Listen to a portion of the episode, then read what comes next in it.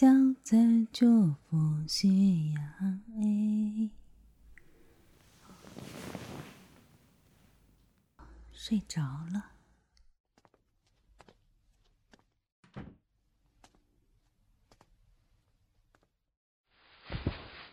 你们快来我的沙发会做客呀！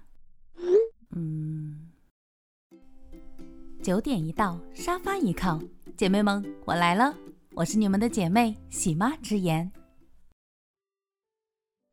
自从我做了播客，我的朋友们都一一被我骚扰，总是问他们：你们有什么要上我的节目说一说的呀？哎，今天我就邀请了一位朋友，他呢要在我的节目中和我们分享一些关于他的小秘密。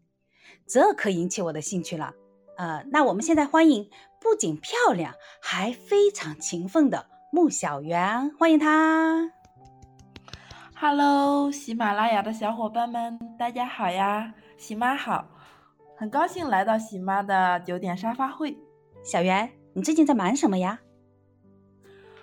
我最近呀，除了正常的上班之外，还兼职做了一份瑜伽教练。最近对有声书的后期制作啊挺感兴趣的，还报了一个后期制作班。哎，我记得你的本职工作本来休息时间都很少呀，你哪里挤出来的时间可以做这些？怎么说呢？就是正当的工作我是十二个小时的，十二个小时之余不是还有十二个小时吗？我一般每天的睡觉时间控制在六到八个小时，然后这样就有。四到六个小时可以应用，我对时间观念是很强的。对，看出来了。那小袁，你这么勤奋是为什么呀？毕竟我觉得哦，像你又已经这么漂亮了，呃，条件也都不错，为什么还要不断的去学习，不断的去提高自己呢？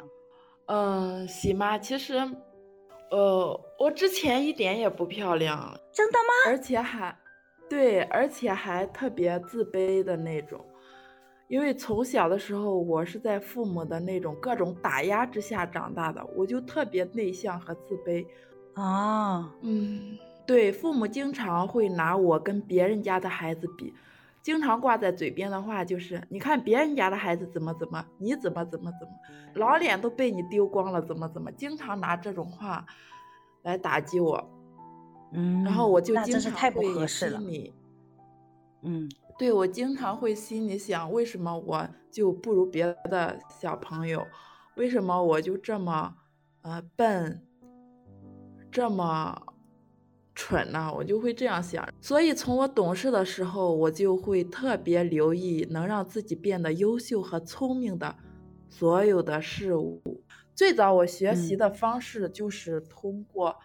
第一个可能是电视，第二个让我受益最大的应该就是书，因为那时候对没有现在的通讯这么方便，有手机啊、电脑呀之类的，电视也被大人控制着，看电视的时间是很有限制的，但是大人就很喜欢学生看书呀，我就在图书馆办的那个借书卡。我就经常会去借书，看完一本再去借，看完一本再去借。嗯，让我印象最深刻的有一本书，是一本时尚杂志，里面有各种瑜伽动作，然后说，呃呃，坚持练习会让你提升自己的气质，会变得越来越好。然后我那个时候心里就对瑜伽上了心，呃，自己会偷偷的在房间里面练。自己很内向嘛，也不敢当着大人的面去练，就自己偷偷的在房间里练。练了一段时间，发现确实，哎，身体匀称了不少，而且纤细了不少，有腰了。那个时候，内心好高兴呀！你那时候几岁啊？就有腰了？那个时候十十五六岁吧，应该是还不到十八岁。我那个时候，嗯，已经没有上学了，你知道吗？因为家里。我父亲出了一场车祸，我学业只是学了一半，我就在家赚钱了。我父母不允许我出去，只能在家里。当时我们有自己领回家做的那个赚钱的手工活。嗯嗯。除了工作赚钱之外，我就是去那个嗯，看书、看杂志，就是关注一切能让我变得更好、更美、嗯。更优秀的那些渠道，都会去仔细的啊。看、研究、学习。嗯那个时候瑜伽馆其实一点都不普遍，我就是能从嗯杂志上或者电视上得到瑜伽，得到一些瑜伽的消息。嗯。呃，直到后来，大概结了婚之后，有了小孩，身材又又有嗯点变形了，我又想起了瑜伽。这个时候，瑜嗯伽馆已经慢慢的，我们所在的小城市已经开始有了。有了之后，我就去呃办了一个，刚开始办了一个月卡，我去练了一段嗯时间。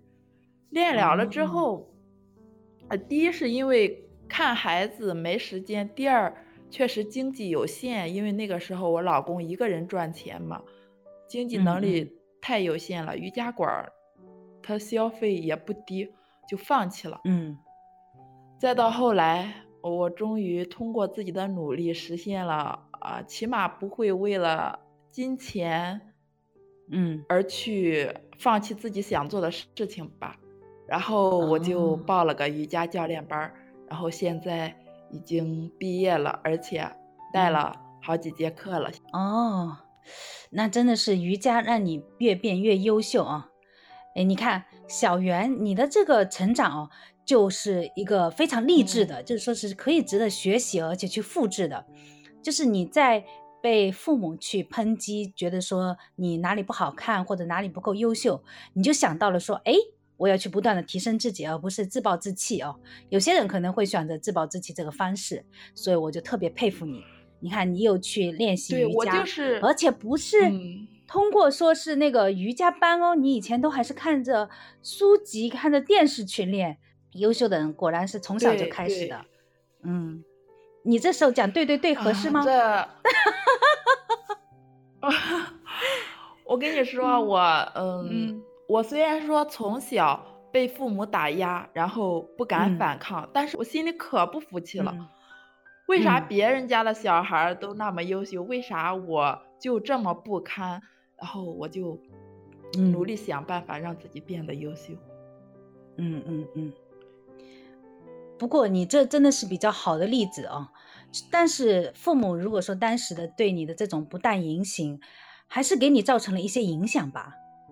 呃，我父母的哦脾气属于那种严厉暴躁的，嗯。呃，从小跟他们生活在一起时，我的脾气一点儿也不好，只给我输嗯。进去伤害，没有给我输入去爱。是不是还是跟你父母小时候对你的那种态度？嗯我嗯。母亲不管是对我父亲还是对我，不管是干啥都是嗯。呼来喝去的，哦，我就是默默的顺从的去做，没有交，嗯没有嗯平静的交流，以至于上学的时候各方面人际关系不是太好。哦，都说言传身教，那这的确是影响比较大。如果说你和同学之间相处有脾气的话，可能有些人也就不愿意和我们一块玩了，对吧？对我平常，嗯、就是之前出口说话的话，要么就嗯是不耐烦，要么就是不嗯开口，一开口，嗯、说两句就会不耐烦，自动的就把那个脾气、性格给带出来了。哦，讲嗯到这哦，你在父母就是说对好你呼来喝去的过程中，你恨过他们吗？唉，恨得咬牙切齿，恨得想离家出走，恨得有时候我心里都在想，为啥我生在了这个家庭？嗯嗯我都想成为别人家的孩子。那个时候，嗯嗯，经常有亲戚或者邻居来家里玩嘛，然后他们交嗯流的时候，他们看到了我父母对我的态度，有时候嗯就会随口可能说一句玩笑话：“这么好的嗯孩子，你嗯对他这么不好，走，跟我住去，跟阿姨住去，嗯什么嗯什么的。”我嗯经常听到这样的话，那个时候我心里嗯真的真的盼望人家给我领回家，你知道吗？唉，然后你心里是不是也像我一样？我刚才听到这句话的时候，我真的是深有那种感触。其实我不知道我们现在怎么想，先不说啊，但是我当时的那种情绪我嗯记得很清楚。在你讲这句话的时候，我也是泪流满面。为什么呢？我就觉得说，我怎么不生在别人的家庭？这也是为什么我之前做了一期说与自己对话啊。其实那一期我很隐晦的有这种意思，就是说想要一个家庭的一个变变化。就为什么就不像别的家庭那样子，会可能会对女孩子比较呵护呀，然后像小公主一样呀？现在别说小公主了，你都快快过成仆人了，感觉是不是这种？对呀，我我小的时候你知道吗？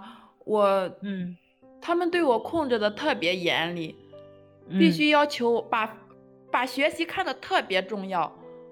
嗯，我。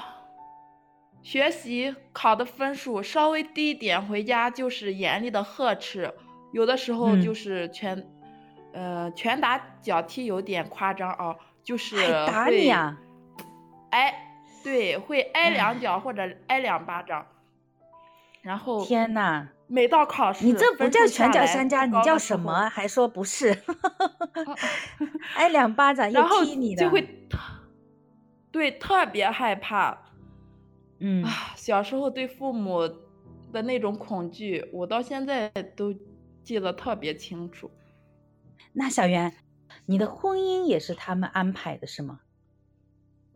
啊，对，我的婚姻，我的老公是我父母去呃找媒找人，然后物色的，物色的我的老公，然后相亲结婚的。嗯。你在你结婚的时候，其实你对你先生也没有多少感情，然后那个时候你们还有很多的这种脾气不合适，就是说两个人还在磨合期间嘛，哦，还要吵架，那时候你肯定心里会更愤恨吧？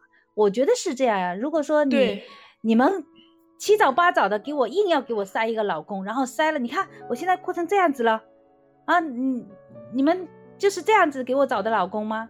有有过这样的情绪对我那我我。我那时候把我生活中所有的不如意都归到他们身上，到我父母的头上。嗯嗯嗯。我结婚了之后，很少跟他们去联系。嗯。呃，那个时候说恨吧，因为都离开了，也恨不到哪里去。但是就是心里面有隔阂，因为从小相处的就是那种特别严厉的那种呼来喝去，以至于我都。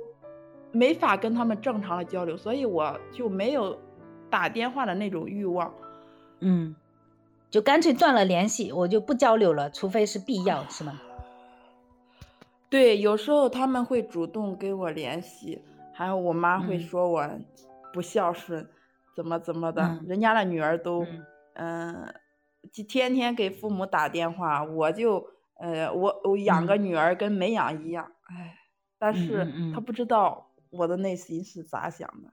对，就他呃，可能是不是以前的父母，因为他们本身也没学过，也没人教他，他就不知道怎么样去走进你的内心，去看到你内心的一些需要和伤害。